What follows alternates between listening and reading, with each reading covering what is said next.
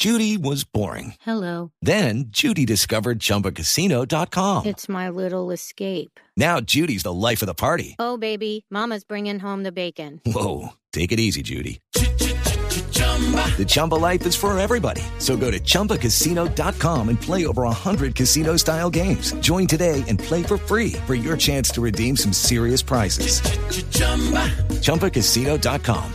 No purchase necessary. Void where prohibited by law. 18 plus terms and conditions apply. See website for details. Doctor González, cuéntenos usted, por favor, desde Planeación Nacional, ¿cómo están verdaderamente las cifras de ejecución por parte del gobierno?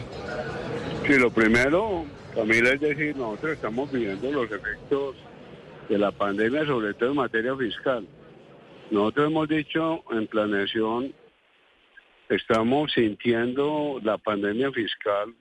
Muchas de las decisiones que se tomaron durante los meses de COVID, pues han tenido impactos fiscales muy fuertes que están existiendo ahora. Ese es un primer punto y la estructura de la economía se golpeó y todavía no hemos encontrado otra vez el ritmo de crecimiento que teníamos antes de la pandemia. Los otros dos puntos que usted menciona son temas claves. El ministro de Hacienda lo ha dicho y nosotros lo hemos mirado en el presupuesto. Cuando usted mira el primer año de los distintos gobiernos y lo compara con el primer año de este gobierno, la ejecución está un poquito por encima del promedio, pero como usted dice y como dice el presidente, tiene razón, hay recursos que no se han ejecutado. El presupuesto de inversión para el año entrante va a ser 99 billones de pesos, pero como usted dice, si no hay unas dinámicas de ejecución mucho más ágiles, pues el efecto contraciclo que puede tener el gasto público no se va a cumplir. Pero este es un tema enredadísimo de la estructura de presupuesto. Es que nosotros hemos montado una estructura de presupuesto absolutamente inflexible, absolutamente complicada. Nosotros estamos diciendo con Hacienda, hay un mecanismo para los oyentes que se ha propuesto varias veces, que lo propuso la Comisión de Gasto, que es el presupuesto por programa, que permite agilizar a partir de grandes programas de inversión. Nosotros queremos desde el 2025 mover el presupuesto por programa, pero el primer punto que usted menciona es correcto, falta agilidad en el presupuesto y sobre todo falta agilidad en el presupuesto de inversión. Y segundo tema que usted menciona, y lo hemos dicho desde planeación, lo ha dicho el presidente, la política restrictiva del Banco de la República es exagerada. El problema que nosotros tenemos no es un problema de demanda de dinero, es un problema que tiene que ver con unas estructuras de costos que se complicaron después de la pandemia. Entonces el Banco de la República sigue pensando que la única forma de luchar contra la inflación es aumentando la tasa de interés cuando gran parte del problema inflacionario tiene que ver, por ejemplo, con la producción de alimentos, con las estructuras que nosotros tenemos industriales y sobre todo desarrollo agropecuario. Entonces, evidentemente, si usted insiste en subir la tasa de interés, pues no puede permitir que el aparato productivo se recupere. Eso lo ha dicho el presidente, lo ha dicho últimamente el ministro de Hacienda, lo ha dicho el ministro Campo de mi manera, el ministro, en unas columnas, no de ahora, de hace dos meses, es necesario que el Banco de la República empiece a reducir la tasa de interés el Banco de la República sigue insistiendo en que ese es el único mecanismo Doctor González. para combatir la inflación. Sí, señor. Sí, bueno, ayer recibimos un- unos números malos. Eh, si uno descuenta la pandemia, pues es el primer trimestre que se decrece en todo este siglo. Y un poco uno oye al gobierno hoy y pareciera que la solución a todo es más gasto público. Y estamos viendo que este gobierno, después de aumentar casi 20% el gasto público, pues no está sabiendo gastarlo. Ni siquiera en cómo, que después discutiremos cómo, sino que no está sabiendo cómo gastarlo. ¿No le parece un poco, eh, no sé, inquietante que la respuesta sea más gasto público si ni siquiera se está pudiendo con, con el que se firmó en el 2022? No, no, lo, lo que digo Sebastián es cierto, digamos. Los niveles de ejecución que tenemos no es para decir que vamos muy bien, sino que son niveles de ejecución que están un poquito por encima de lo que han sido otros gobiernos. Estamos en un nivel de ejecución de 58% en materia de inversión y ya otros otros gobiernos estaban en 47 en este mismo momento, pero obviamente hay que mejorar toda la estructura eh, de, gasto y estoy de acuerdo con eso. Ahora, eso no quiere decir que haya que reducir el gasto público, lo que hay que hacer es ejecutarlo mucho mejor y ejecutarlo con mayor celeridad, pero este es un desespero que, digamos, todos los gobiernos lo sienten de alguna manera. Vuelvo a decir, nosotros tenemos unas estructuras de presupuesto absurdas, unos porcentajes absurdos metidos en normas constitucionales. Nosotros hemos inflexibilizado el presupuesto con normas constitucionales. Mire, el sistema general de participación es un enredo con todos los porcentajes. Los porcentajes que metimos en el sistema general de regalías son locos. Y los amarramos a normas constitucionales. Entonces arma unos enredos para ejecutar Usted no puede trasladar plata de una entidad a otra. Hay entidades que no van a ejecutar los recursos a otras entidades que necesitan los recursos. Usted no los puede mover. Pero bueno, ese es un problema estructural que yo estoy diciendo. Es una reflexión que tenemos que ver en este país. Por eso nosotros decimos, vámonos a otros mecanismos de presupuestación como presupuesto por programa. Pero lo que estamos viendo en el país, lo que está viendo este país de flexibilidad de presupuesto, es absolutamente absurdo. Sí, pero digamos, doctor González, que esa no es la única razón tampoco para las cifras que nos entregaron ayer del DANE de decrecimiento. Digamos que diferentes expertos dicen, también ha, habido, ha habido una especie de mensajes de no estabilidad jurídica y económica en Colombia por parte del gobierno que desincentivan la inversión extranjera. Y esa inversión extranjera es una de las que más decreció en ese último trimestre. Y por eso me parece importante leerle este siguiente mensaje que envía una de las centrales obreras a la ministra Gloria Inés Ramírez y al presidente Gustavo Petro, la CGT, y si me ayudan nuestros compañeros de video en nuestro canal de YouTube a poner ese trino en pantalla, que, que dice lo siguiente, como lo venimos solicitando hace meses, en estos momentos tan difíciles para la economía es necesario el diálogo social real entre el gobierno, los gremios empresariales y los trabajadores organizados para acordar un plan de reactivación, que hay que recuperar la construcción de vivienda, el tema de mi casa ya, el tema de la infraestructura, privilegiar la inversión en el campo, bajar las tasas de interés, detener el incremento en los combustibles, revisar la reforma tributaria del 2023 que ellos criticaron desde la CGT y acordar las reformas en un trámite legislativo, la ejecución presupuestal y en general, y ponen en mayúscula, y por eso se lo digo, generar confianza entre los actores involucrados, porque acá en estos momentos hay un problema de confianza en el país. ¿Están dispuestos en el gobierno nacional a trabajarle a ese tema y ver esta crisis como una oportunidad para tener confianza entre las partes? Camila, yo he insistido mucho en las reuniones con los gremios. ¿Cuál es la hoja de ruta del gobierno, el Plan Nacional de Desarrollo? Yo he dicho en los gremios, le he dicho a los empresarios, díganme de los 372 artículos del Plan de Desarrollo, díganme uno solo, uno solo, que no sea respetuoso de la inversión privada y la necesidad privada, díganme uno solo. Entonces, ¿sobre qué nos guiamos? ¿Sobre el plan de desarrollo? ¿Sobre las decisiones de responsabilidad fiscal que ha tomado este gobierno? Miren estos datos, Camila. El servicio de la deuda en el 2024 por efecto de los contratos que se hicieron durante la pandemia aumenta 40, 20 billones de pesos. 20 billones de pesos el servicio de la deuda.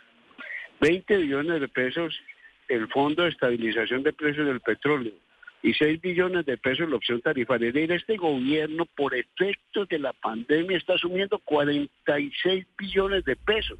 Es decir, dos reformas tributarias y media. Entonces, cuando dicen que este gobierno no ha sido responsable fiscalmente, yo digo, ¿qué gobierno se ha dado la pena de asumir 46 billones de pesos? Y yo no estoy diciendo que fue culpa del gobierno de Duque, fue una decisión que tomaron durante la pandemia pero son 46 billones de pesos. A pesar de eso, la inversión que se presupuesta para el 2024 es la mayor de la historia del país, son 99 billones de pesos. Entonces, claro, hay desinformaciones, hay discusiones y perfectamente todos analicemos qué es lo que está pasando. Doctor Pero, pero yo no estoy de acuerdo con que ahora entonces no no no no respondamos por el Fondo de Estabilidad del Fondo de Combustibles o que estemos replanteando la reforma tributaria. Yo creo que esas dos decisiones son fundamentales. Inclusive nosotros estamos diciendo, consolidemos el catastro multipropósito como el gran instrumento de modernización de este país. Es que la revolución de este país en ordenamiento territorial está en el catastro multipropósito. Vamos hacia allá y pongamos la discusión hacia allá. Eh, señor director de planeación Jorge Iván González, supongamos eh, que estamos que estuviéramos de acuerdo en eso, ¿cierto? En, en ese digamos análisis que usted ha hecho.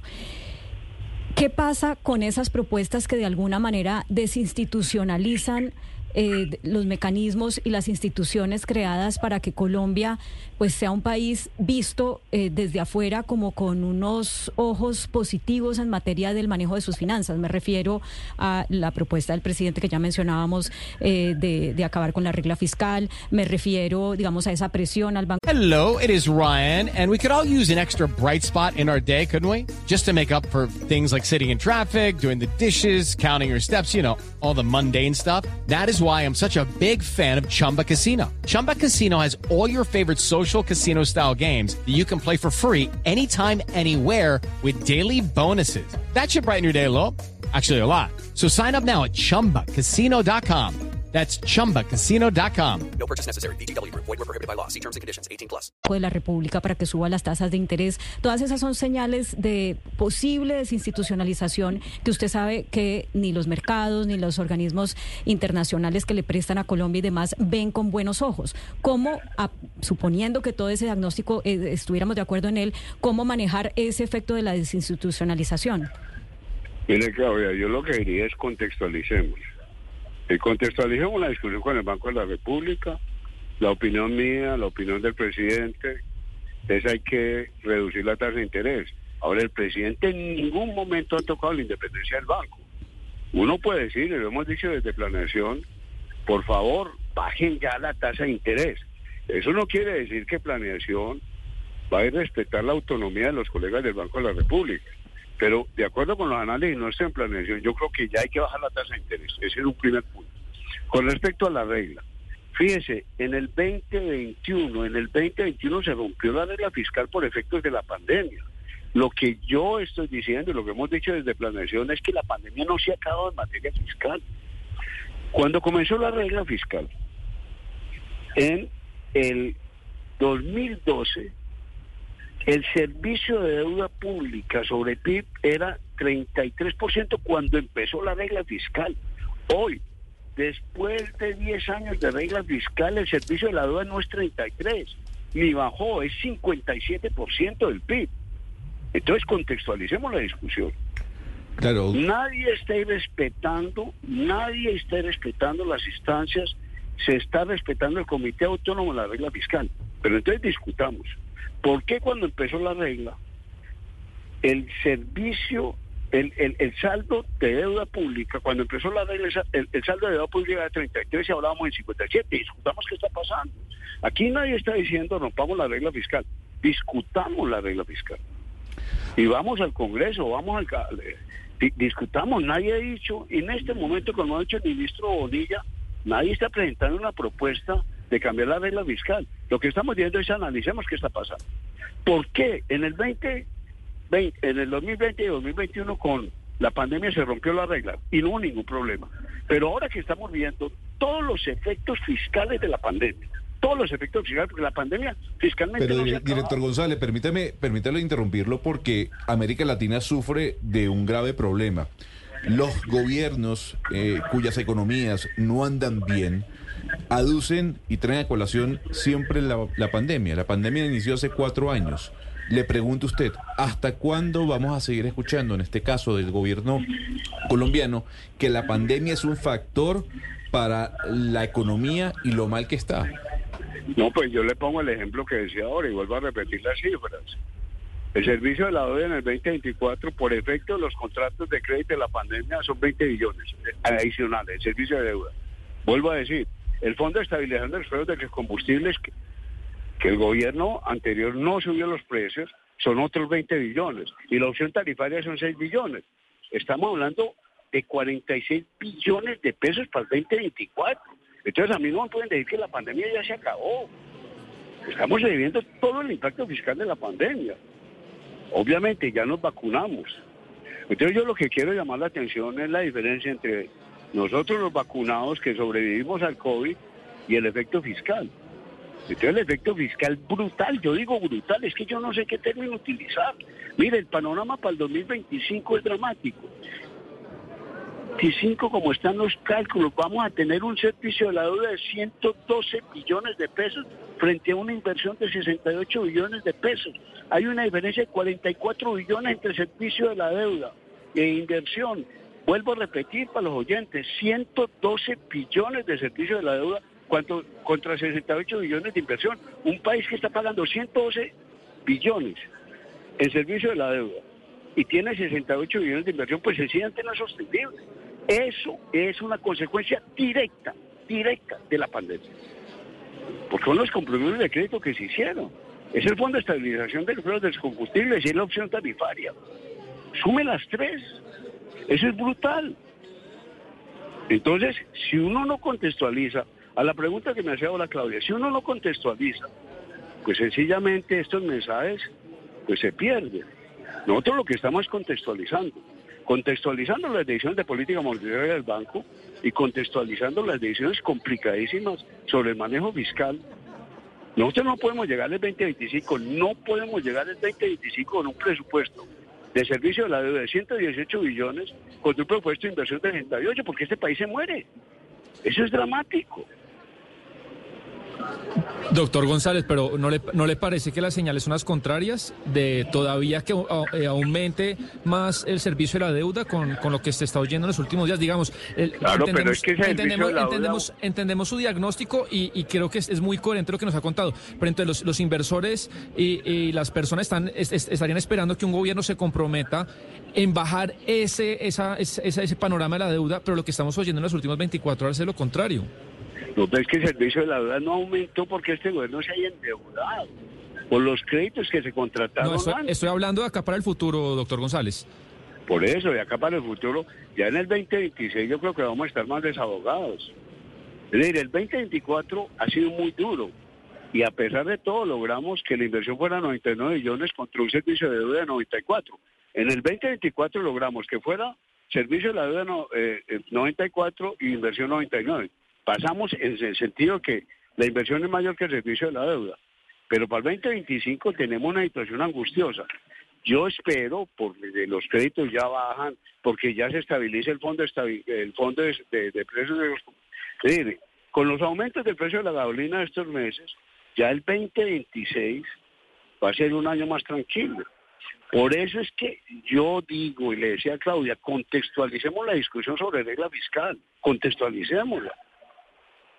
En todo caso, pues uno lo oye a usted, que es una persona técnica, que viene de la academia, que tiene además tanta experiencia y realmente queda muy preocupado. Como colombiano, no sé cómo les eh, parece a mis compañeros, pero uno queda muy preocupado. Y quisiera eh, terminar la entrevista con, con una pregunta para una respuesta breve, doctor González. Entiendo el diagnóstico que ha hecho, pero ¿qué mea culpa hacen ustedes como gobierno? Eh, o sea, en, en, materia, de, digamos, del liderazgo del presidente Petro para, eh, digamos, entusiasmar o, o, o, hacer que sus ministros vayan al ritmo de, de, la ejecución que se requiere, o en materia de la, del no, no, conocimiento no, o desconocimiento de lo público que les ha permitido no poder llevar a cabo los proyectos. ¿No hacen un mea culpa? No, el mea culpa, Claudia, y yo lo he dicho de todas las maneras, es tratemos de ejecutar más, tratemos de coordinar. Mire, yo Ahora que estamos en la reunión de gobernadores aquí en Cartagena, yo digo, yo parezco un predicador. Porque es que usted también puede dar una imagen positiva, que es lo que yo trato de decir. Cuando usted suma, Claudia, el presupuesto del gobierno general, el presupuesto de regalías, el presupuesto que tienen los municipios, las ciudades como Bogotá, Medellín, todos los municipios, estamos hablando de 124 millones de pesos para el 2024. Yo lo que le digo a los gobernadores es, trabajemos juntos, tenemos que ejecutar no 99 millones de pesos del presupuesto general de la nación, tenemos que ejecutar 224 millones de pesos. A mí no me pueden decir que 224 millones de pesos es poquita plata. ¿Cómo logramos, Claudia, cómo logramos que haya proyectos regionales estratégicos que no convertamos las regalías en una piñata? Es que la angustia mía, si usted me dice, ¿de qué se queda el gobierno? Yo digo, de que no gritemos con más fuerza de que no gritemos como a fuerza, no podemos convertir la realidad en una piñata. De eso me quejo yo como gobierno, que no seamos capaces de gritar con más fuerza, coordinémonos y articulémonos, porque tenemos que gastar 224 millones de pesos en el 2024. No son 99 millones del presupuesto general de la nación. Es conversemos con Medellín, conversemos con Cali, conversemos con Barranquilla, conversemos con Bogotá. No podemos hacer el plan de desarrollo sin todos los gobernadores y sin todos los alcaldes. Entonces, si me pregunta a mí, ¿de qué se quejaría usted? Yo me quejo de que la voz y la gritería para que nos coordinemos no sea suficientemente fuerte. Bueno, pues eh, yo lo que, lo que usted acaba de decir lo entiendo como hay que hablar con todos, no solamente con Hay los que amigos con que todos, ganaron claro, eh, es que si las no- elecciones Ah, el 29 claro, de, es que, de es octubre. que o, o- o si no, ¿cómo cumplen las metas del plan de desarrollo? Bueno, está bien. Eh. Ese, ese mensaje es muy interesante viniendo pues de un funcionario de tan alto nivel del gobierno. Señor Jorge Iván González, director de planeación, muchas gracias por estos minutos. con Muchísimas gracias a ustedes por la llamada, muy amables. Judy was boring. Hello. Then Judy discovered ChumbaCasino.com. It's my little escape. Now Judy's the life of the party. Oh, baby, Mama's bringing home the bacon. Whoa, take it easy, Judy. The Chumba life is for everybody. So go to ChumbaCasino.com and play over 100 casino style games. Join today and play for free for your chance to redeem some serious prizes. chumba ChumbaCasino.com. No purchase necessary. Void where prohibited by law. 18 plus terms and conditions apply. See website for details.